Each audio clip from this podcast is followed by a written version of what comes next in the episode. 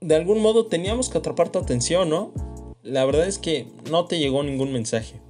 Somos nosotros, contándote grandes historias de grandes personas. Somos Harwood, una agencia de publicidad. Estamos aquí porque nos apasiona el emprendimiento, el marketing y la creatividad. Así que ya sea que estés lavando los trastes, corriendo, en el tráfico, te estés bañando o haciendo cualquier otra actividad, te agradecemos por estar aquí. Y quizá algún día tu voz será la que escuches en este podcast. Hola, ¿cómo estás? Soy eh, Alan Morlet. El día de hoy, bueno, bienvenidos a este episodio. Mm, no sé qué número sea, pero bueno, bienvenidos a este, a este episodio. Eh, el día de hoy tenemos dos, dos invitados eh, bastante, digo, siempre digo que son especiales, pero en este caso creo que, puedo decir también que son especiales. uno es un, un, host que, que, tenemos de visita con nosotros, nuestro socio estratégico en la, en la agencia digital, Pablo Espín, nos visita de Ecuador. ¿Cómo estás, Pablo? ¿Qué tal, Alan? ¿Cómo estás? Muchísimo gusto y gracias por invitarme. es un gusto estar aquí con ustedes. Pablo va a estar acá con nosotros grabando el día de hoy. Él es, él es un host. Y el invitadazo del día de hoy es eh, Rosana Amador. Ella es eh, dueña y fundadora de Toki Sushi, un restaurante eh, queretano que tiene más o menos 18 años, justo estábamos platicando ahorita, tiene 18 años ya en el mercado aquí en Querétaro, cuentan con tres sucursales, para los que nos escuchan, bueno, es sucursal Juriquilla, sucursal eh, Universidad, que está en plena avenida Universidad, y la sucursal de Jardines de, la Hacienda. Jardines de la Hacienda. Más o menos trae ahorita 75 empleados, bueno, ya les dije, tiene 18 años en el mercado, es una, bueno, es una locura de carrera para mí. Em, Cuéntanos, ¿cómo estás, eh, Rosana? Muy bien, muchas gracias por invitarme. Por no, hombre, el gustazo es de nosotros, neta, neta, neta. Oye, para empezar el programa quisiera preguntarte algo un poco particular. Si pudieras ser un, rollo de sushi, ¿cuál serías? Uy. Mm, sería yo como un un rollo fresco, indiscutiblemente, a pesar de que los empanizados son nuestro hit. Ah, sí. sí. Ok. Este, que llevara salmón, atún, pepino y una salsa sorpresa. ¿Y por qué? Que fuera cambiando cada semana. ya, ¿por qué? ¿Por lo fresco? Pues por, el marisco? Por, lo fresco, porque soy fanática del marisco fresco y porque sí soy como partidaria de la comida saludable. Mm, venga, venga. Em, ¿Te parece nos em, em, empezamos el episodio hoy? Eh, que nos pudieras contar un poco la historia del restaurante, cómo es que empieza. Claro que sí. Estamos llegando este año justo el mes que viene a la mayoría de edad, lo cual me llena de orgullo y satisfacción porque mantenerte en este ámbito por tanto tiempo y vigente eh, es y ha sido un reto, ¿no? Em, empezamos hace 18 años, el padre de mis hijas y yo llegamos aquí a Querétaro así, bueno, Querétaro no era ni, ni de chiste lo que es ahora, ¿no? Claro, dos décadas casi. Y seguramente a lo mejor ustedes ni eran unos bebés, ¿no? sí, sí, seguramente. Este, entonces, a la aventura, en realidad. Nosotros somos norteños y buscábamos como tener un horizonte más amplio para nuestras hijas, un lugar en donde pudieran crecer con más oportunidades, oportunidades y perspectivas de futuro, ¿no? Eh, entonces pasamos por Querétaro, nos gustó Querétaro, nos encantó Querétaro y dijimos, mm, Querétaro.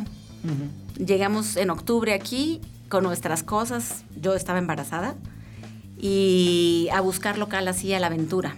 Yo volteo hacia atrás y digo, híjole. ¿Quién sabe si lo haría hoy? No, sé si lo haría hoy, ¿no? En aquel entonces empacamos cosas y trepamos en la mudanza y llegamos, ¿no? Y mm, eh, iniciamos el negocio con un cacho de herencia que había recibido yo de mi padre que había muerto el año anterior, que no era mucho, pero teníamos claro que queríamos como empezar algo, ¿no? Nuestro. Restaurante, yo siempre he sido así foodie desde niña, que lo recuerdo. Y Jorge, que tiene de formación ingeniero, igual, tenía ganas de empezar algo, ¿no? Habíamos hecho un experimento en el norte, había salido bastante bien, y entonces con esos conocimientos y experiencias, entre comillas, decidimos llegar aquí. Abrimos un primero de marzo y los primeros dos años fueron en serio de... De locura.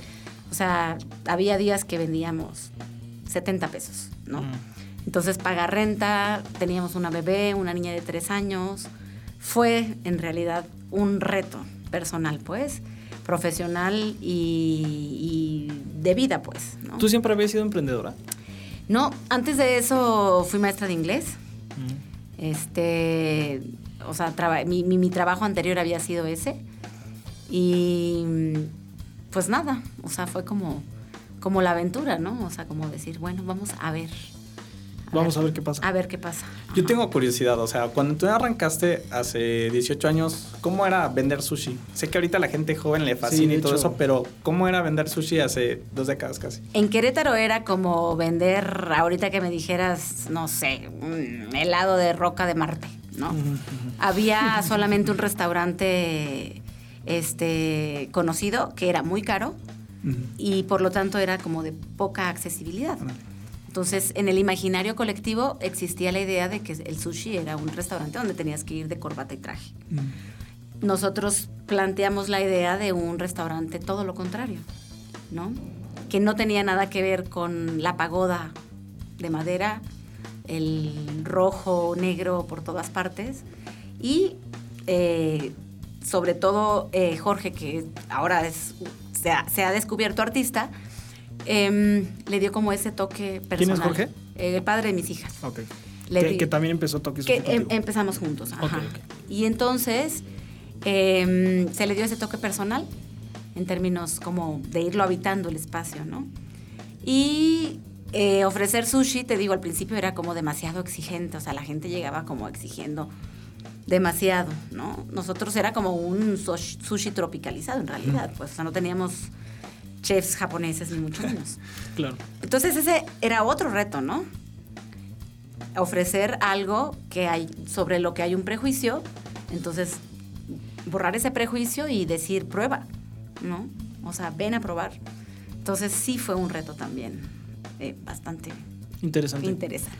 Oye, Ros, justo antes de iniciar te comentaba ahorita que eres la primera mujer invitada en el, eh, programa. Entonces yo quería preguntarte, eh, entiendo que, eh, al final empezaste como un poco acompañada con, el padre de tus hijas, Jorge, y, llevaron cierta carrera juntos. Pero bueno, llega el momento en el que ya no estás con él y entonces te, quedas como mujer emprendedora y, madre de dos hijas. Entonces, ¿cómo ha sido ese? O sea, no sé si ha representado como tal un reto o, no, o cómo ha sido eso. Fíjate que existen como dos aristas ahí, ¿no? Eh, la atadura mental que, tenemos todas las mujeres por nacer en una sociedad que te limita. Algo machista. Exacto. Entonces, em, tú mismo crees que no eres capaz. Volteas alrededor y estás rodeada en el ámbito restaurantero. Por lo, es, un, es un gremio rodeado de hombres. Entonces, eh, volteas alrededor y ves que es el, el del italiano es un hombre dueño del italiano el del no sé qué es también el del griego, el, o sea, el de la esquina, los taqueros, el de las hamburguesas. Entonces empiezas a decir, híjole, a lo mejor esto es algo que no, es, para, las mujeres, ¿no? Pero em, siento que nuestra inteligencia, que ha sido como estudiada, que trabaja en redes, o sea, resultó al cabo de los años como una ventaja al interior, pues, de mi, de mi, o sea, de mi razonamiento y de mi desarrollo. Y mm, tal vez que siempre eh, nos hemos rodeado de colaboradores jóvenes, entonces ha sido como amable en ese sentido. Eh, las generaciones que vienen pues muy por debajo de mí traen otra mentalidad. Les, o sea, no les es como una carga que mi jefa sea una mujer y no un ah, hombre, ¿no? Ya, ya, ya. Entonces, sí ha sido como eh, un reto, pero te digo, sobre todo al, interior, ¿no? Al decir, sí puedo, aunque la sociedad me ponga enfrente el modelo del emprendedor como pues el macho, ¿no? Entonces, creo que hoy por hoy hay más, muchas más mujeres que se atreven a abrir un negocio de, en el sector, pues. En el sector restaurantero. Eh, oye, ¿y ¿qué consideras tú o, llegó una etapa en la que tú estabas en el emprendimiento y decidiste como a lo mejor cerrar el restaurante o quisiste tirar la toalla o tuviste un momento pues muy fuerte que tú dijiste, híjole, ya no aguanto? Tal, tal vez algún, algún punto de declive o algo así, ¿no? Fíjate que mm, los primeros años fueron sumamente complicados. O sea, em, aquí en Querétaro se le conocía antes como Quebrétaro. Quebrétaro. Quebrétaro. Sí, era como, ah, si duraste un año, ya la hiciste. Ya. Entonces esos dos primeros años fueron muy, muy, muy eh, complicados, ¿no? O sea, había momentos en los que, la verdad, de, mi parte, sí era como, híjole, a lo mejor no es esto lo que debemos de hacer, ¿no? A lo mejor me tengo que regresar a dar clases de inglés, ¿no? Porque, porque pues esto no, no, no va a funcionar. Pero fuera de ahí es como la gente te premia. Al menos en el contexto en el que nosotros llegamos, que no, era, no había tanta oferta, después de aguantar un año y medio, es como, mmm, quiere decir que sí, resiste. Entonces empezamos a crecer a partir de ahí. Y ha sido a partir de esa fecha, gracias al trabajo y a la dedicación y al compromiso, porque nada es gratis. Y sí, yo sí creo en la suerte, a un poco de suerte, que hemos ido escalando. escalando, creciendo, creciendo, creciendo, creciendo, ¿no? Y como he descubierto yo una pasión en esta profesión, forma de vida más bien la, la llamo yo, pues entonces de ahí no me ha pasado ya nunca. ¿Cuál, ¿Cuál, ha sido, por ejemplo, algún, o sea, para los que nos escuchan, que, que están ahorita dentro del sector, tal vez con menos experiencia que tú o gente nueva que está queriendo meterse al sector, ¿cuál ha sido o, cuáles son, no, sí, cuál ha sido el, momento tal vez más difícil en el que dices, a lo mejor, ¿y por qué? O sea, no, no tanto el momento, sino qué, qué ocurrió eh, alrededor de ese momento, tipo, a lo mejor que un proveedor te quedó mal o que no te pagaron algo o que alguna dificultad así muy compleja que, que viven los restaurantes y que te, te orilla al cierre, pues.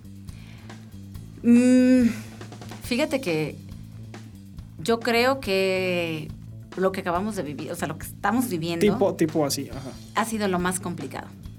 ¿No? O sea, es así como. Eh, en toda tu vida. Sí, sí, sí, sí. O sea, te digo, fuera de esos dos años como de, de, que, de que te dices te aguantas y de ahí ya saliste. Hoy fue como al inicio de la pandemia, ¿no? porque te ves con la incertidumbre, porque tienes proveedores a los que a lo mejor tienes unas dos facturas atrasadas, que eso significa en cantidad, en, sí, en, términos monetarios, pues el ingreso. Los restauranteros somos así, ¿no? O sea, vivimos un poco pagando la factura que va saliendo, ¿no? Este, sí tenemos un colchoncito, yo trato siempre de tener un colchón, obviamente, pero el sector es así, ¿no? Es muy dinámico, entonces te da como para híjole, un colchoncito pequeño que no me va a alcanzar seis meses para soportarlo, ¿no? O sea, los restaurantes normales como, como, como el mío, ¿no?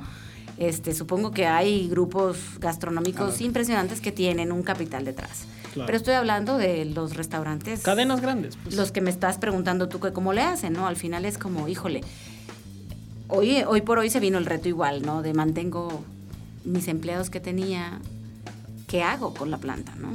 Entonces, creo que muchas veces cuando en los altibajos esa es como uno de los preocupaciones mayores, ¿no? ¿El, capital humano? El capital humano. O sea, ¿qué hago? O sea, bajan las ventas y tengo que despedir gente. ¿Qué hago? Porque al final es gente que tiene sus propias necesidades, ¿no? Sí, sí, sí, sí. y hablando ahorita, ahorita que justo tocaste el tema de la pandemia, ¿cómo, cómo has, o cuáles han sido tus estrategias? Tal vez las mejores, las más creativas, no sé. O sea, lo mejor que tú consideras que hayas hecho para adaptarte. ¿Cómo te adaptaste? Para adaptar el restaurante. Pues mira, es como nos paramos frente a la ola y dijimos, ¿no? O la pasamos por abajo, que igual y la disfrutamos, o nos lanzamos como normalmente lo haríamos con una ola más pequeña y, dejamos que nos despeine y tal, ¿no? Tengo por fortuna un equipo eh, de, de colaboradores muy cercanos, o sea, los gerentes, que es gente muy comprometida, creativos, este, gente inteligente, ¿no? O sea, con diferentes especialidades en sus vidas, ¿no? Y entonces, pues planteamos el reto y dijeron como, a lo que venga, ¿no? Vámonos por abajo. Ya. Y creo que una de las estrategias acertadas, porque en términos numéricos nos ha dado para decir que es acertada, es el servicio a domicilio. Total, sí. Nosotros nunca manejamos servicio a domicilio propio porque es un rollo. Propio, dices, tus propios repartidores. Sí, mis tu propios propio repartidores. delivery. Ajá, exacto. Siempre optamos por hablarle al de la moto de la esquina, el servicio de delivery que te lo venden externo, cobrárselo al cliente, mandárselo en taxi. Entonces, hoy por hoy dijimos, híjole, hay poco tráfico porque la gente se guardó. Em, Y ahorita es así donde está el negocio, ¿no? y los, los colaboradores, algunos, tenemos una relación estrecha con ellos, ¿no? Hay una relación familiar. O sea, a mí me gusta pensar que son mi familia extendida, ¿no? Entonces, viendo la situación, algunos con chicos que tenían moto y tal dijeron, yo, yo tengo moto y si quieres, puedo, est- estoy en la cocina, pero si quieres, me Pues me meto de repartidor. Yo soy mesero, pero también tengo esto. Y los que tenían auto, yo presto mi auto y tal.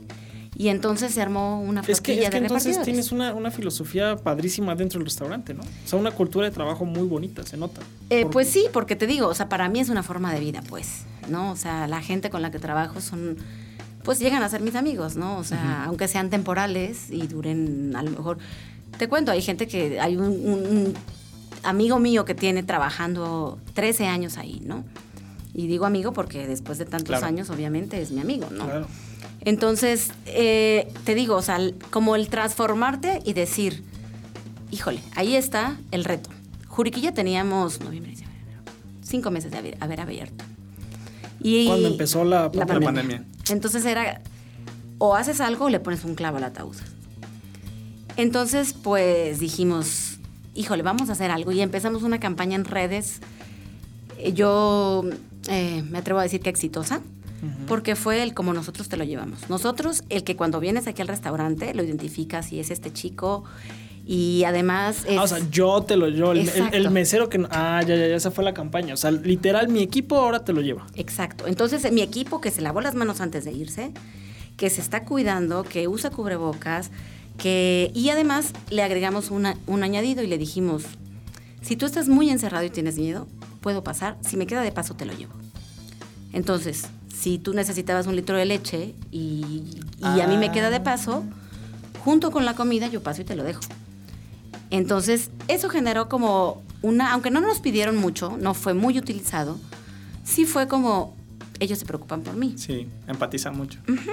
Y sí, hubo, tengo un caso de una señora ya grande que se encariñó con el repartidor, ¿no? Y entonces era, pero que me lo traiga esta persona, ¿no? Y entonces pasas por mi medicina y por mi no sé qué, y por mi no sé cuánto. Y entonces cuando pasaba, se quedaba un ratito platicando por- con ella porque ni los hijos iban a verla, ¿no? Porque estaba tan encerrada que ni los hijos iban a verla. Entonces eso, aparte de que nos dio la posibilidad de, de subs- subsistir y no, nada más eso, crecer, a la gente. Y también nos dio como una sensación de que estamos haciendo algo por alguien más. Y eso en términos eh, de vida, La pues, humanidad siempre gana. La te da, te paga, pues. ¿no? Totalmente. O sea, irte a dormir en la noche diciendo, híjole, tal vez si no hubiéramos estado nosotros, esta señora no hubiera tenido quien le llevara su medicina. O quien la volteara a ver a los ojos, o quien cruzara con ella una palabra. Entonces, te digo, o sea, siempre pensando como en cómo conectamos con los demás. Eh, y se lanzó esto, ¿no? Ahorita aún estamos repartiendo nosotros. Y Juriquilla te puedo decir que no, o sea, puedo presumir que es una sucursal que a pesar de la pandemia tiene crecimiento en términos absolutos. O sea, no comparado con el inicio de la pandemia, Claro. Claro. sino en términos absolutos. Y nuestro delivery allá sí es un, o sea, sí representa un porcentaje. Justo, justo es lo que. Sí, de hecho, eso quería preguntarte. Si la mayoría de restaurantes, o sea, antes de, de, de COVID, casi la facturación del 100% era tema físico. Casi ¿Cómo el se han 100%. visto este, estos porcentajes afectados ya ahorita a la, en la actualidad? El 80 se hizo físico, el 20 se hizo domicilio. ¿Cómo se ha visto afectado en tu restaurante? Mira, nosotros tenemos la fortuna, porque así es, de tener este formato de amabilidad para el delivery. Como las hamburguesas, como las pizzas. O sea, yo te digo, vamos a ver tú y yo una peli en la noche y tú en qué piensas. Yo, Pizza. pizza. Sí, pero por ahí y a lo mejor tienes una amiga que le gusta el sushi. Sí, sí, definitivamente. Entonces tendrán que negociar entre, entre pizza y sushi, ¿no? O sea, estamos O dentro. las dos también. Estamos dentro del radar de lo que se te viene a la mente. Lo cual ya es una ventaja. O sea, nosotros nos paramos en la pandemia con una ventaja. Entonces, em, pero aún así, tratamos de, nuestra publicidad fue, te llevamos la experiencia. Porque nuestro restaurante es un restaurante, pues, puedo decir, eh, entrañable para mucha gente. Sí, bueno, pues es mi caso. O sea, vaya, los, a los que no han ido, bueno, los que no escuchan que no hayan ido, el restaurante es. eh, de- o sea, la, la comida, vaya. Es que mira, en, un, en, un en el tema restaurantero, cuando uno va como comensal, uno va asumiendo que ya es que la comida está buena, Ajá. bien implícito. Entonces entra en juego el tema humano, el tema del servicio. Entonces, el, el restaurante Toki Sushi la gente te atiende con muchísima paciencia, eso es clave para mí. Eh, fraternidad, como, como esa calidez.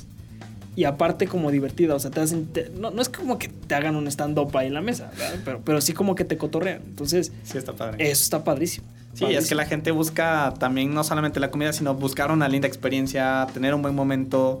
Entonces luego hay gente que se avienta la primera cita ahí. y- Ah, y- y a justo, a o sea, veces- y- a y veces por la el gente- giro, ¿no? Sí, la gente quiere a veces construir un lindo momento y si ya le gusta algo, luego luego dices que este no me va a defraudar, pues se avientan la primera cita o un aniversario. Nosotros tenemos cientos, miles de, o miles de historias. De amor. que- sí, no, o sea, por ejemplo, o tenemos de amor, desamor, este, pedidas de mano. Eh, o sea, hemos visto, o sea, en 18 años, imagínate. Sí, sí, ¿no? sí, sí, sí, sí. Hemos visto crecer, o sea, la familia que, la, la pareja que iba de novio, se casaron, entonces ahora van con el bebé y después el bebé ya va más grandecito, al principio llevaba con su, con su cajita de McDonald's, ¿no? Y poco a poco ya pide sushi. Entonces, para No eso es como nosotros, uh, lo logramos, Sí, ¿no? sí, sí, sí, sí. Y bueno, a futuro, no en términos eh, económicos, aunque también, pero permanecer como intergeneracionalmente, Está pues representa una satisfacción muy grande, ¿no? O sea, por ejemplo, tengo mucha gente que igual, o sea, ya, es que, ¿qué haces? No, pues tengo un restaurante, ¿cuál es? su- Eh, Toki. no inventes, Toki, es que yo ahí iba con mis amigas de la universidad, no sé qué, no sé cuánto. Amo Toki. O sea, es este, como este pago, es pues muy satisfactorio, ¿no? Pero bueno, vol- volviendo a lo del delivery, Ujú. Nosotros ya éramos un restaurante que estaba preparado para esto, ¿no? O sea, como teníamos incluso una sección del restaurante que atendía solamente lo de llevar. Mm, Em, entonces, em, aún así, pues ha crecido muchísimo. Ahorita nosotros tenemos un 60-40, hacen el más o menos. O sea, a pes- a- una vez que abrieron las mesas, Sí, porque eso fue apenas, pero también mucho cacho de la pandemia fue literal cero. Cerrado. Ajá. o sea, fue solo para llevar. Y también nosotros, en la hora de la publicidad, ante la pandemia, fue. Te llevamos cierta normalidad a tu Oye, casa. ¿y qué hacían? O sea, ustedes. Ah, está buenísimo. Te llevamos cierta normalidad, que es muy buena frase. Oye, pero ¿ustedes lo hacían? O sea, literal. O es- es- o sea, mi pregunta va enfocada al, al cómo literal se adaptaron. O sea, ¿qué dijeron? ¿Yo las hago? ¿Yo hago las campañas? ¿Así Sí. yo me meto? Sí, claro, claro. O sea, fue así de que tomar la foto. ¿Quién? O sea, al día. Es- hay- o sea, sí fue un- uno de esos retos creativos que te duermes en la noche pensando qué voy a hacer, qué voy a hacer, qué voy a hacer, qué voy a hacer. Y al día siguiente, vamos a contar esta historia de este chavo que es repartidor y además es estudiante de biología y además le gustan los gatos y tal, ta, ta, ta, ta, ta. O sea, para conectar con que es un ser humano y que, bueno, también estamos viviendo con una que también nosotros como, como Restaurante. restaurante. híjole, la estamos pasando un poco mal, ¿no? Entonces esto de que te decía de, de te llevamos la normalidad es como dentro de esta locura en la que Alivianas vivíamos, era como abrir el, el paquete y encontrar tu rollo y era como transportarte un poco Claro. a ese momento en el que sí estabas afuera, ¿no? Entonces, como encontrar el punto de comunicar a la gente más o menos las ventajas que tenemos de ser un restaurante así, ¿no? Con esta trayectoria, que acompañamos a la gente en cumpleaños, en aniversarios, en pedidas de mano, en, o sea, o sea, sacar como esto, hoy por hoy, que además era un es un elemento pues que está muy presente ahorita, ¿no? O sea, no nos vemos, no nos podemos abrazar, no podemos encontrarnos, tal. Entonces, pues por aquí va, ¿no? Sí, no. Entonces, pregunta, de, o sea, pa- para Rosana Amador, Ajá. eh, ¿de qué se trata el éxito en un restaurante? De lo mismo que se trata, yo creo, lo- a- o sea, hagas lo que hagas, ¿no? Hacerlo con pasión Estoy de acuerdo. y eh, que te, o sea, que te importe la gente, pues, en el ámbito que estés. creo yo. ¿La empatía? La empatía, sí. O sea, tratar, o sea, ponerlo como pilar fundamental, pues, ¿no?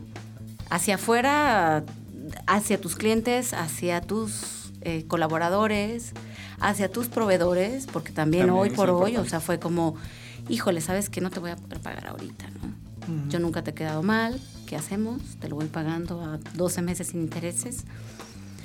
Pero pues también sabes que te invito a la cena cuando, cuando, Claro. cuando lo necesites, ¿no? Ah, está padre. Entonces es como tener como fundamento esto, ¿no? No, Tal vez la buena ética también tiene que sí, ver. claro, Sí. sí. O sea, no, no, no digo que, que, que el motor no sea lo económico, porque sí, lo es, ¿no? Sería una hipócrita si digo que no. No, me No, gusta vivir bien y me gusta me gusta ir a buenos restaurantes Claro, y tal, claro, ¿no? Pero realmente creo que mm, combinar las dos cosas, ¿no? Y además que se convierta como en un reto intelectual, ¿no? También. Oye, yo te quiero preguntar, ¿cómo ha sido desde que empezaron? ¿Cómo, cómo han llevado ustedes el crecimiento? Porque luego empiezan ustedes dos y luego se suma uno y luego se suma uno y cuando te das cuenta ya están 10 y luego están 15, 20. ¿Cómo, cómo han manejado eso? A lo mejor llegaron con una persona que asesoran, lo, lo manejaron ustedes. ¿Qué retos tuvieron al crecer? Eh, yo creo que ese es el reto más eh, mm, difícil, ¿no? Como armar un buen equipo de trabajo. Ujú. Un equipo que sea comprometido, que sea fiel, que se case con tus ideas, ¿no? Que entienda también de qué va. Y pues hay que invertirle tiempo, ¿no?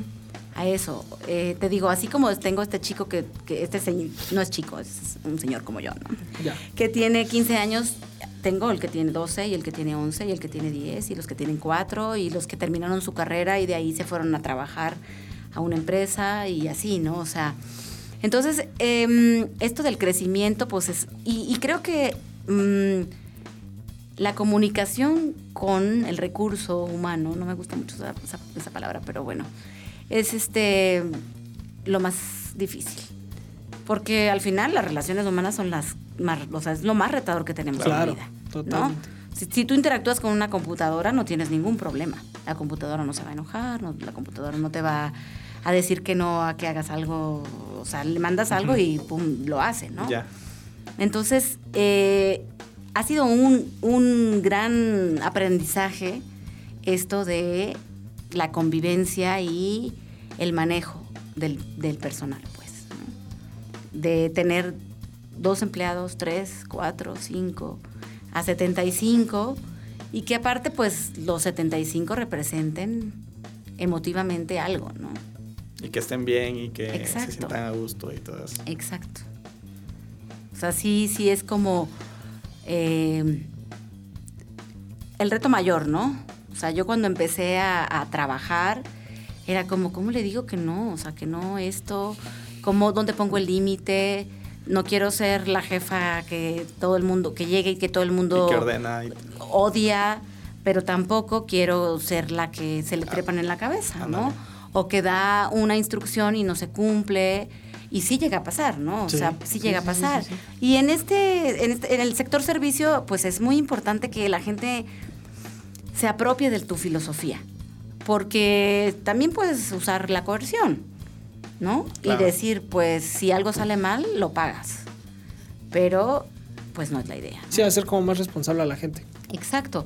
Te digo, por eso, o sea, si logramos que entiendan cuál es la filosofía del lugar y la, y Interiorizan. la interioricen y la viven, ¿no? Claro. La viven, porque así como se les pide que sean empáticos con los clientes, pues de parte de la dirección hay una empatía también. Con ellos. Ajá, entonces es como, es un ganar-ganar ahí, ¿no? O sea, Claro. como hacer entender que somos parte de, ¿no? De un, de un círculo que, que, que trasciende más allá. Sí, sí, sí.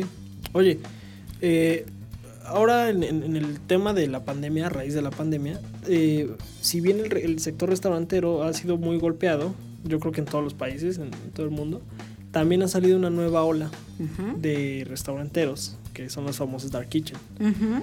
Eh, que básicamente, bueno, para los que no estén familiarizados con el término, una dark kitchen, pues es como una cocina fantasma, ¿no? Es una Ujú. cocina donde tú pones en cualquier lugar y vendes a través de internet y no necesitas abrir al público. Y se ha puesto mucho de moda y hay mucha gente que ahora, o sea, parecía que es fácil poner un restaurante. Entonces, eh, sin embargo, yo estoy seguro que alguien como tú, con 18 años en el sector, puede comentar algo acerca de algún tip, consejo lo que sea para gente que quiera iniciar así. Con la Dark Kitchen, pues yo creo que te- tiene que ponerle personalidad a su negocio, ¿no? Independientemente de que tengas, al- o sea, para mí un restaurante sin público, pues es como el- una obra de teatro, ¿no? O sea, sin... Sin, público, ¿a qué te refieres? O sea, sin mesas, pues. Ok. O sea, este, este, esta cuestión de la dark kitchen, que solamente pues vendes la comida y nadie sabe ni quién la prepara, nunca vio el No cocinero. interactúas con algo tangible que sepa, que tú digas, esto es de esta marca. Exacto. Nada o sea, más lo que ves tú en redes o por donde la Exacto. vendes. O sea, creo que son dos conceptos diferentes, ¿no? El restaurante tiene un alma, el restaurante tiene una personalidad y el restaurante es un lugar al que acudes porque te, te deja algo, ¿no? Es un lugar el- al, al que llegas y te sientes seguro. Si es un restaurante como Toki, seguramente te vas a dar una cierta seguridad que el mesero es el mismo mesero del mes pasado y del antepasado y tal vez del año pasado y que tal él ya sabe que vas a querer más o menos Ándale. y entonces esto se genera solamente cuando tienes contacto con la gente. Entonces por eso desde mi punto de vista son dos conceptos diferentes. Eh, el restaurante que tiene alma que tiene personalidad que, que, que es un lugar que brinda un espacio para que vayas y la pases lo mejor posible a el espacio que se abre para que yo manufacture comida, que puede ser una comida muy rica, pero... Y, y una comida puede ser una comida con alma, ¿no? Pero yo creo que se juega en la personalidad.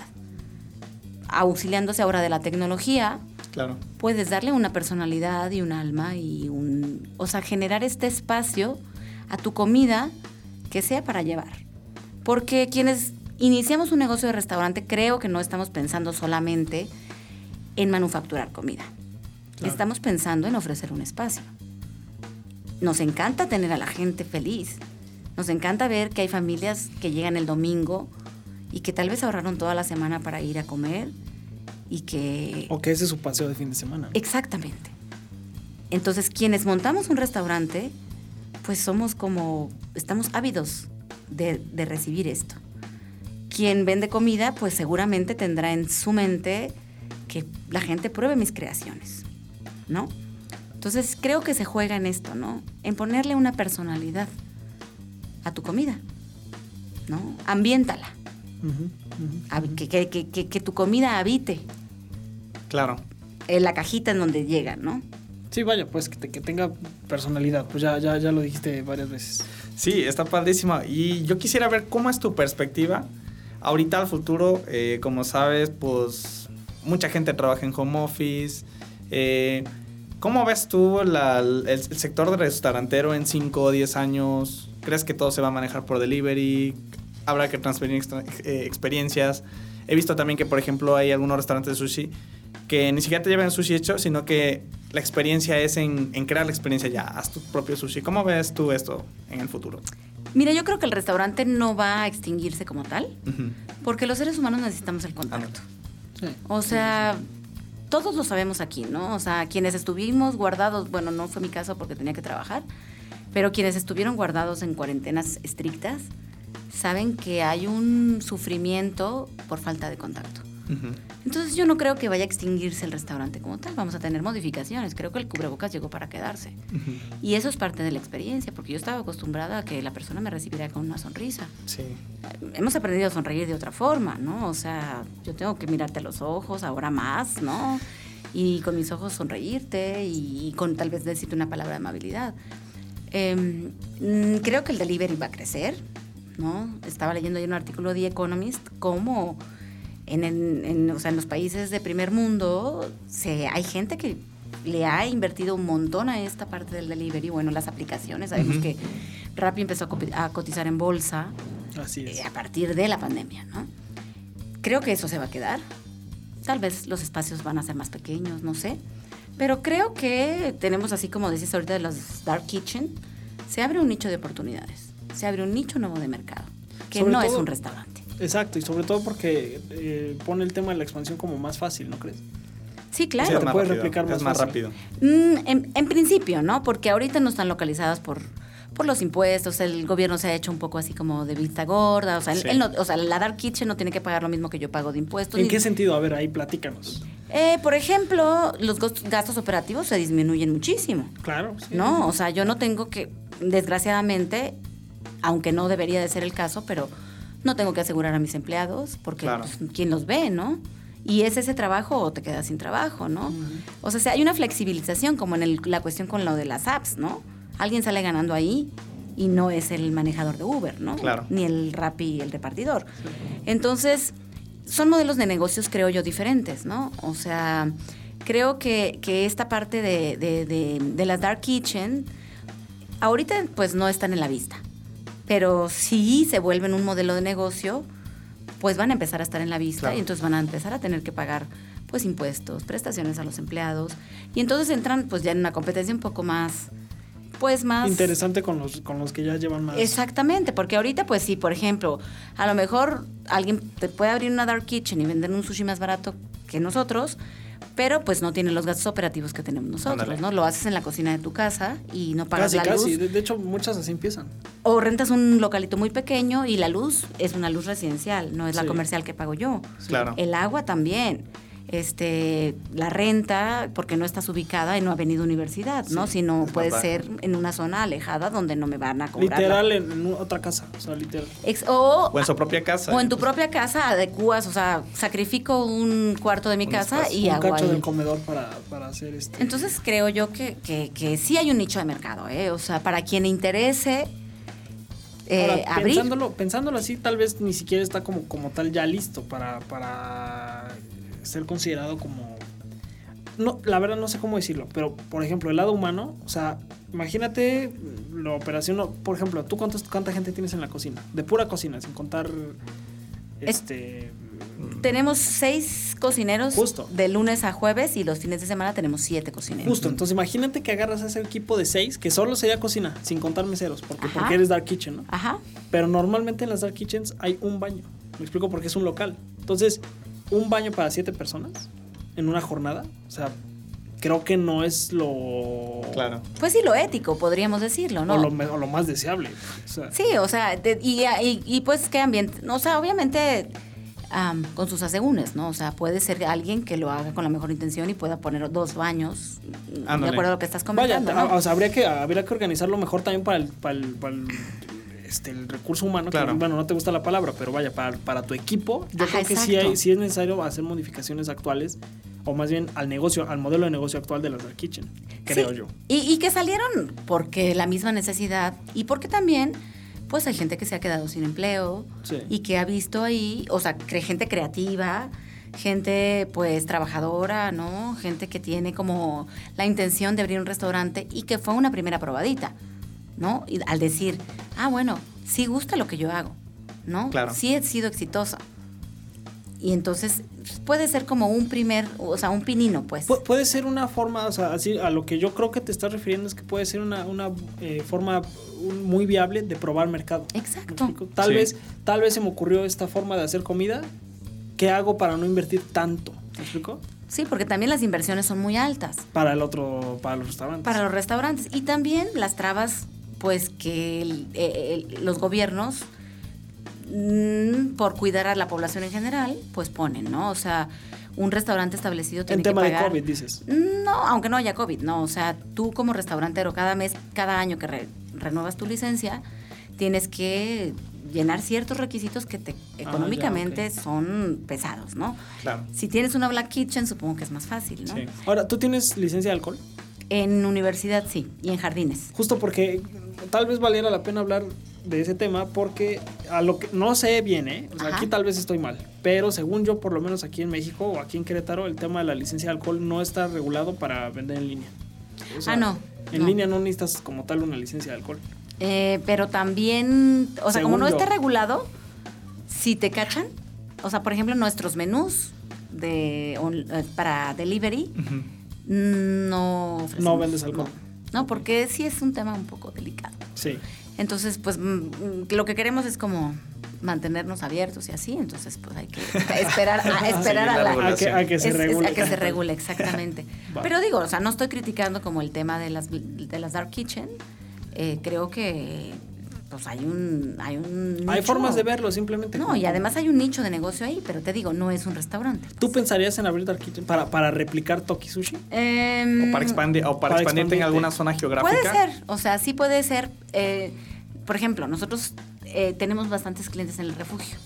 Ándale, por ejemplo, hay un localito. Y el refugio no, o sea, está lejos de universidad, lejos de cobertura hasta allá. Curiquilla. Para los que nos escuchan, el refugio es una zona súper, súper, súper este, habitacional, pues. Ujú. O sea, vive muchísima Mucha gente, gente. ahí, pero es una zona un poco alejada. O sea, está en medio de una carretera, literal. Pero aquí mismo en Querétaro. Un poco un suburbio, ¿no? Pues, exactamente, es un suburbio pero muy grande. Entonces, este, pero otra vez, al mismo tiempo está como muy alejado, entre comillas, porque llegas en cinco minutos, pero para el delivery, bueno, se considera como un poco alejado, pero representa una buena cantidad de mercado. claro, sí. Entonces, o tal sea, vez sí valdría la pena explorar. Sí, claro, o sea, pero te digo, o sea, es- sería otro modelo de negocio. Sí. Es como decir. Sería pensado distinto. Sí, es como decir, este by Toki, ¿no? O sea, no es Toki, no creas que vas a llegar y escuchar la música que escuchas en Toki y tal. Claro. O sea, llegas y pides o te lo enviamos, nada más. Sí, sí, sí, sí, sí. Ah, eso, eso está buenísimo, está buenísimo. Sí. A mí me gustaría saber, ya ahorita con todo el recorrido que has tenido en 18 años, si pudieras hablar contigo mismo hace 18 años, dime tres consejos que te darías a ti misma. Si estuvieras empezando de nuevo. Que si estuvieras empezando de nuevo y te topas con tu yo del futuro y te das tres consejos, ¿cuáles serían? Ten paciencia. Paciencia. Em, como date cuenta que el trabajo, eh, cuando se hace con pasión, Rinde. rinde, da frutos. Das frutos. Ajá. Y pues no, no pierdas como eh, el propósito. Te mantengas firme a, lo que, por qué lo iniciaste y por qué te gusta y, a lo mejor también mu- mucha gente a veces, o sea, por, por tema de querer captar más dinero, dice, ah, pues hagamos esto, o este está haciendo eso, mantenerte siempre en la línea en la que partiste. O que tengas un propósito, ¿no? Porque puede ser ese propósito, puede ir cambiando. Claro, O sea, sí. las personas, o sea, si yo te pregunto a ti hace cinco años, seguramente tenías otra idea de tu- Ándale. o sea, en la vida, ¿no? Sí. Sí, justo. Pero que tengas un propósito, o sea, que tu, Y que te haga tu feliz. trabajo tenga un propósito. ¿Y cómo le haces, por ejemplo? Porque yo creo que mucha de nuestra audiencia es de nuestra edad, más o menos, o de nuestra generación. Y a nosotros nos aburre algo en seis meses. ¿Me explico? Ándale. Entonces, ¿cómo le haces? Un consejo tú para las generaciones jóvenes de cómo no, este. ¿Cómo, se- cómo llamarle, güey? O sea, cómo- Mantenerse enfocado. ¿Cómo no aburrirse, tal vez? O cómo, o sea, cómo saber que, aunque tú en seis meses ya sientes que ya pasó un buen de tiempo, no. O sea, realmente es como, güey, vas empezando. ¿Cómo le haces para esa mentalidad? Tal vez esa, este, hay una palabra, estabilidad. Eh, creo que es generacional. Eh, tiene que ver con la manera en la que aprendemos y las generaciones de ustedes, pues, al tener la cuestión de los celulares, por ejemplo, es Tiene como todo ver. así como... Todo lo tenemos muy rápido. todo está de volada. O sea, y además ya me hartó rápido. esto. Mañana, o sea, en, en dos minutos me va a dar una imagen diferente. Sí, no, TikTok, 15 segundos. Sí, es que es- no me satisface que scroll, scroll, scroll. Y nada más quiere lo que tú quieres así de forma instantánea. Y por eso también la gente no es paciente, lo que tú dices, mucha paciencia. Y Sí. creo que, o sea, si me, si me preguntas y, y, po- y- y pudiera ayudar un consejo, pues, o sea, es como, pues vas a darte cuenta que, que o, o lo asumes, que tienes que ser paciente, O pierdes. o lo asumes, porque la Sí. vida te va a encargar de, de decirte, pues si no tienes paciencia, eh, puedes picar aquí y allá y más allá y más allá y más allá, pero al final no vas a concretar. Sí, ¿no? te la pasas iniciando, iniciando, iniciando, iniciando, iniciando. Y para llegar a algo, pues tienes que, como, como dices tú, la estabilidad, ¿no? O sea, como mantenerte. Y el, o sea, qué horrible aburrirte. O sea, qué horrible, pues, o sea, el, el opuesto del amor no es el odio, sino el aburrimiento, ¿no? Que te aburras de algo, qué horrible. Claro. Que estés en tu casa aburrido, qué horrible. Pero entonces siempre puedes darle como, por ejemplo, nosotros ahí en el restaurante, ¿no? Eh, tenemos un rollo que se vende por mucho, mucho más que cualquier otro. ¿Cuál es? El Luis, Luis de Rol. Se- ¿Luis? sí, Luis de Rol se llama. Luis de Rol. Ajá. Ese rollo es por mucho el rollo que se vende más de toda la carta. Podemos quedarnos con ese y el yakimeshi mixto y las brochetas de queso que son nuestros... Sí, los kushages, el yakimeshi y... Y el Luis de Rol, que son nuestros estrellas, ¿no? O sea, son a donde llega siempre. Sin embargo, hay que ser creativos, ¿no? Probar. Y a mí me gusta mucho la comer, pues, ¿no? O sea, me gusta probar. Entonces, con el equipo de cocina, estamos siempre como ideando cosas, aunque no las saquemos en el menú. A ver, ¿y esto cómo estaría si, si le echamos esto? ¿Y cómo saldría si le pones esto? Y obviamente tengo, tenemos, o sea, tengo 18 años haciendo lo mismo, pero no de la misma manera, ¿no? Y pues retarte a ti mismo dentro de el mismo espacio. Porque creo que si no le dedicas como tiempo a algo, es cualquier cosa, ¿no? O sea, quieres volverte bueno en el Sí, en- ejercicio. En, deporte o pues- en la escuela, en una carrera, en un tema, sí, sí, sí. es lo mismo, ¿no? Entonces, pues dale, dale, divers- o sea, diversifica, Diversión. Diviértete. ¿no? O sea, piensa que puede ser lo mismo, pero de otra forma.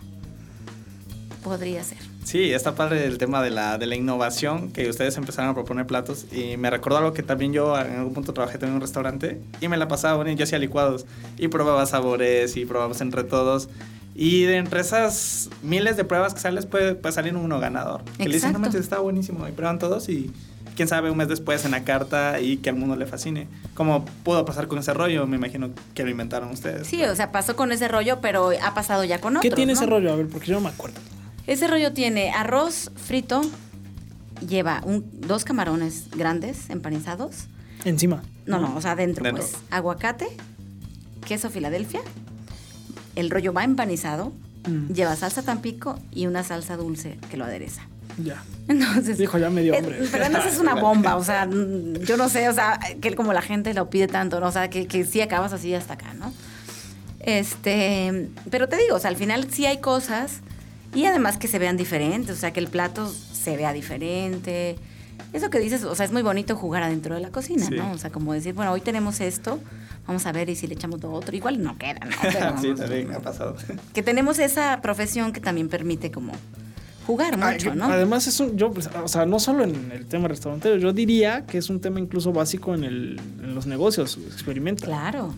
En un, o sea, la creatividad viene del chiste, literal, de estar ahí haciendo chistes, entonces creo que, creo que Sí, Es claro. fundamental. Y jugar, o sea, al final las cosas, o sea, como disfrutarlas, ¿no? Y también más que nada, ¿sabes qué? La, la mentalidad, porque también me imagino que debe haber dueños de restaurantes que le ven a, a la cocina haciendo esto y no desperdicies la comida, o no juegues con eso, o Sí. ya dedícate a hacer eso, o sea, traer la mentalidad abierta de, pues, se puede probar cosas nuevas, experimentar. Claro. y, que sí, tu, sí, sí. y que tu restaurante no parezca hospital, ¿no? O sea, tú, Sí, tú vas a muchos restaurantes y todas las paredes blancas, así dices, ah, No, pues además, también- ¿quién, ¿quién vive ahí, no? O sea, el- todos los humanos vamos dejando huellas, o sea, Sí. que- no, o sea, ahorita con el tema de la pandemia, obviamente el cubrebocas es súper obligatorio, ¿no? Y creo, como les dije antes, se va a quedar. mm, Pero, por ejemplo, guantes, eh, en primer lugar es como un tema en términos ambientales, pues demasiado, eh, o sea, requiere demasiados recursos, ¿no?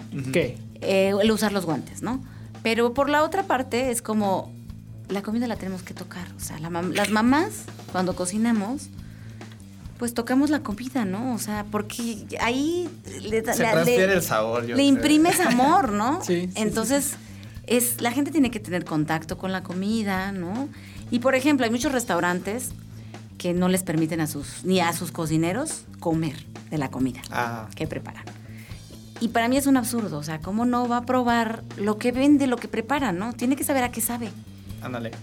Hay meseros que ni siquiera saben, ni siquiera han probado los platillos. Eso, por ejemplo. Porque hay gente que dice, oye, ¿qué me recomiendas? Y es, híjole, ni siquiera no lo he probado, probado. no sé. pues, Sí. y, y también hay una cosa, porque también pasa mucho que a veces te recomiendan el más caro. Y me ha pasado que Y que, meseros... está, y que está ni siquiera y que está, ni bueno. siquiera está bueno. Pero Sí. me han pasado que eh, meseros me dicen, ah, pues este. Y no es un platillo caro. Y la neta lo pruebas y está buenísimo. Y lo aprecias, ¿no? Y luego dices, qué honestidad, y regresas porque literalmente no te están viendo con, con un signito de dólar en la cabeza. ¿no? Eso, en la capacitación de la gente, o sea, de los meseros, es, es así, ¿no? O sea, tú vas a ofrecer algo porque piensas que a la persona le puede gustar, Ándale. ¿no? Obviamente, a veces no venden las cosas que no les gustan, ¿no? Claro. Pero yo- se, les, se les aclara a la gente que aquí la- el cliente cuando pasa no trae, o sea, no es un signo de pesos. ¿No? Entonces, incluso, como dices tú, la honestidad, o sea, si tú llegas y me pides un rollo, un arroz, dos rollos y un arroz y tú... Híjole, sí, la sugerencia es como, pruébate primero y pide uno, ¿no? Porque sí Mm, están ya. bastante las grandes las porciones y tal, y pueden compartir el arroz. y no Además sé está qué. bien padre porque, por ejemplo, a los, a los chavos, porque mucho de tu público es así, son chavos. O sea, muchas veces uno va eh, sin dinero. ¿no? Y más cuando eres estudiante. Entonces vas con una A chavita que, que quieres quedar bien. Puta, a ver, ¿cuánto cuesta cada, cada rollo? No, pues que 80 pesos más o menos, ¿no? 80 pesos, ¿cuántos dólares son? Son Cuatro dólares. 4 dólares, ¿no? A ver, 4 dólares. Dale otro rollito. O sea, no va a pedir uno para los dos. O sea, vaya, lo que voy es que esa experiencia que uno vive de que. O sea, y, y- y aparte la bebida. Y, y- y normalmente, bueno, o sea, y eso sí pide refresco, ¿no? Que es el, el estándar, 32 pesos. O sea, más o menos, ¿no? Y si quieres pedir otra bebida un poco más, este. Un, un- un cóctel o alguna otra cosa que no sé qué, no me acuerdo qué, qué preparan, limonada o algo, no sé, algo diferente, más caro. Entonces, el- el- la filosofía de que los restaurantes literalmente no te quieren vender porque a uno le da pena. Claro. Y, y hay veces que los meseros son manchados. Llegas y este Sí. y a la señorita, ¿qué le traemos? Y este, este está buenísimo, este. Y dices, No, digo, los meseros en Toki tienen más bien la consigna contraria. si tienen ¿no? prohibido. O sea, tienen este, prohibido ver al, mes- al, al comensal como si fuera un exprimidor, ¿no? O sea, no hay que exprimirlo. Aquí el cliente se tiene que ir con la experiencia de que se le trató honestamente. Entonces, si tú llegas y, y piden mucha comida, te digo, o sea, les hemos llegado a decir como, híjole, eso es mucho, ¿no? O sea, pueden compartir si así lo desean, tal. Eh, el tema, por ejemplo, de los vasos con agua, ahorita que mencionabas. Eh, a mí personalmente me molesta mucho que en un restaurante pides un vaso con agua y te lleven un botellín. Porque ahí el Sí, porque botellín... dices, oye, a ver, o sea. Yo lo hago no porque no quiera pagarlo, lo hago porque me da en cara el botellín. O sea, ¿dónde va a ir a pagar toda esa basura, no? Entonces, los chavos en el restaurante saben que prohibidísimo ofrecer botellines. Al contrario, o sea, acá la, la consigna es al contrario. Si me piden un botellín, le digo, te puedo traer un vaso con agua si quieres, ¿eh? Ah, no, no quiero botellín, porque pues, hay gente que quiere abrir su propia sí, sí. botella, ¿no? Entonces, Sí. pues también está esa opción. Pero, o sea, es como que se sientan cómodos, o sea, que los, porque Claro. tenemos muchos clientes así como dices. Ves que chavitos de primera cita. Totalmente, O que así. Y- sí, sí, sí, y entonces, ¿sabes? O sea, te pones en su lugar y los ves, pues yo desde mi- Hasta se nota, ¿sí o no? De desde mi perspectiva los veo con mucha ternura, ¿no? Entonces dices, pues a estos niños no quieras subirles el cheque, ¿no? Exactamente. A estos niños, pues hazlos sentir que lo que gastaron está bien, Claro. ¿no? Inclusive los meseros así como, ay, dejaron mi poquita propina. Pues espérense, van a ser consumidores más, o sea, más poderosos en otro ver momento. Hay que ver a largo plazo. Mucha gente quiere llenarse los bolsillos rápido y es, o sea, tienes que eso- construir una relación, una relación y hacerla rentable a largo plazo también, pues. Y eso sí dejaron propina. Y eso sí dejaron propina. Y, los, y obviamente, o sea, el inmediato del mesero, o sea, yo, yo lo veo pues desde otra perspectiva porque soy la dueña y pienso, si los tratamos bien, seguramente van a regresar, Van a y cuando trabajen y tal y tal, pues van a dejar propina, ¿no? Pero Sí, al mesero sí, lo sí. que le interesa es la, la propina del momento. Y entonces hace- ahí es que hay que decirle, híjole, ¿te ha pasado? ¿Has ido a un lugar en donde no, ap- apenitas llegas, ¿no? Bueno, sí, sí, es cierto. Es empatía otra vez. Exacto, ¿no? Yo tengo una pregunta ahí. eh, a una persona que ya tiene su restaurante y a lo mejor no conecta con el equipo, así como conectas tú porque veo que se llevan súper bien con Sí. todo el equipo, ¿qué consejo le darías? O sea, ¿ustedes traen un- alguna dinámica o se reúnen al primer, la primera hora de la semana? ¿Cómo es la cultura de trabajo o qué, clave le darías para que pues, puedan adaptar algo que, que haga algo chido? Fíjate que mm, siempre hemos sido como de convivir mucho con ellos, ¿no? Y cuando eran poquitos, pues era como. eh, después de, de- del cierre, vamos por unas chelas o, Ah, o por unos tacos o así. Pero pues ahorita son un chorro, ¿no? Ah, convivencia extra. Convivencia extra. Fuera de. Ajá. Y después eh, sí se hace como de repente desayunos. Por ejemplo, en la sucursal de Juriquilla tengo a unos gerentes que son súper buena onda y ellos eh, organizan su desayuno todos los domingos antes de porque el domingo es un turno Es muy el día pesado. pesado. Entonces les preparan el desayuno a los chavos, se sientan todos, platican. También de, ta, de, ta, ta, de ta. sushi del giro, ¿o no? No, no, no. O sea, chilaquiles, molletes, o sea, entonces. ¿Y entre eh, ellos se preparan o van a un...? no, no, no. O sea, los gerentes preparan como para los, Para los chavos, ¿no? Y entonces se hace la convivencia y cuando hay un cumpleaños se les lleva pastelito. Ahorita con la pandemia está un poco restringido, la Claro. verdad, ¿no? Sí, claro. O sea, hemos como acotado a, bueno, a veces al final de turno, de un turno pesado, mandamos traer taquitos y platicamos todo, sacamos platicando el trabajo, porque pues así es, ¿no? Ay, sí. no, pues que el cliente este y el otro, y pasó esto, y yo cuando me pidieron esto y así. Pero como romper el, la dinámica que además a uno como, pues como, como propietario, eh, Te debe interesar lo que está pasando en el campo. Claro, debes Exacto. más que nada saber de todo, ¿no? O sea, tampoco estar aislado y no saber qué onda con, con lo que pasa, ni el cliente. Y acabas disfrutándolo, la verdad. Sí, o sea, la toda la gente tiene siempre cosas buenas que ofrecer, ¿no? O sea, te topas con gente que es súper divertida, que, que- que te hace el día de con bromas, que, que ah, después de un turno toda tiene ocurrencias. Y entonces, pues ya te vas a tu casa así como que, ah, relajado, ¿no? Y alguna vez, es que, o sea, bueno, es que, vaya, todos sabemos, cuando eres emprendedor, el manejo del- de, los equipos es dificilísimo. Entonces, ¿cómo le haces? O no sé si, te- si ha pasado. Esto igual para, para los que nos escuchan y para mí mismo. O sea, ¿cómo le has hecho para, eh, por ejemplo, cuando alguien no quiere convivir? Mm, O sea, que a lo mejor dices, oye, pues ah, hay dinámica, ¿no? Sale, chavos, hay dinámica. Güey, no, ¿sabes qué? Y a veces también te contamina el equipo, a veces Exactamente. sí pasa, o sea, sí pasa, ¿no? O sea, hay gente que por personalidad es como reservado, ¿no? Demasiado, o sea, ya al, al- al extremo, ¿no? Y lo que la experiencia que yo he tenido es que acaban aclimatándose o se van. Sí. Porque sí es como mucho, o sea, la convivencia empieza a jalar y a jalar y a jalar. Y los elementos que llegan a veces con mala actitud, que nos ha pasado poco, em, se van. Como que jala más la dinámica, la energía. El sector restaurantero, la verdad, em, es, es muy retador, ¿no? O sea, porque hay mucha competencia entre los meseros o entre los cocineros, hay- se juegan mucho los egos, ¿no? A la gente adentro, al interior de la cocina. Entonces el reto está mucho ahí, ¿no? O sea, como tratar de, de de- de- de hacer sentir a la gente que es- somos un equipo Claro. y que desde el lavatrastes hasta el que limpia las ventanas es parte del equipo y entre todos anotamos el gol o dejamos que no nos metan, ¿no? Literal. Entonces es como pues mucha chamba en ese sentido, ¿no? Claro. Ya está, ya está. Pues, Ross, ha sido maravilloso tenerte acá con nosotros. Ahorita vamos ya cerrando el programa. ¿Te parece si nos dices un tip bien concreto para mantenerse motivados en, en el negocio? Mm, pues esta parte de, de como reflexionar en, en un propósito, ¿no? O sea, ¿por qué hago lo que hago? Llegar a tu porqué. Ujú. Va, perfecto. ¿Nos dices las redes de tu restaurante, Ross? Eh, Toki Sushi Juriquilla. Toki Sushi, así. Ah, Tok- cada, cada sucursal Cada tiene sucursal su- tiene su Sí, página. sí, sí. sí, ¿Son, sí. ¿Son franquicia? No. No, no, no. Oh, Todas son, ok. No, somos pues una cadenita.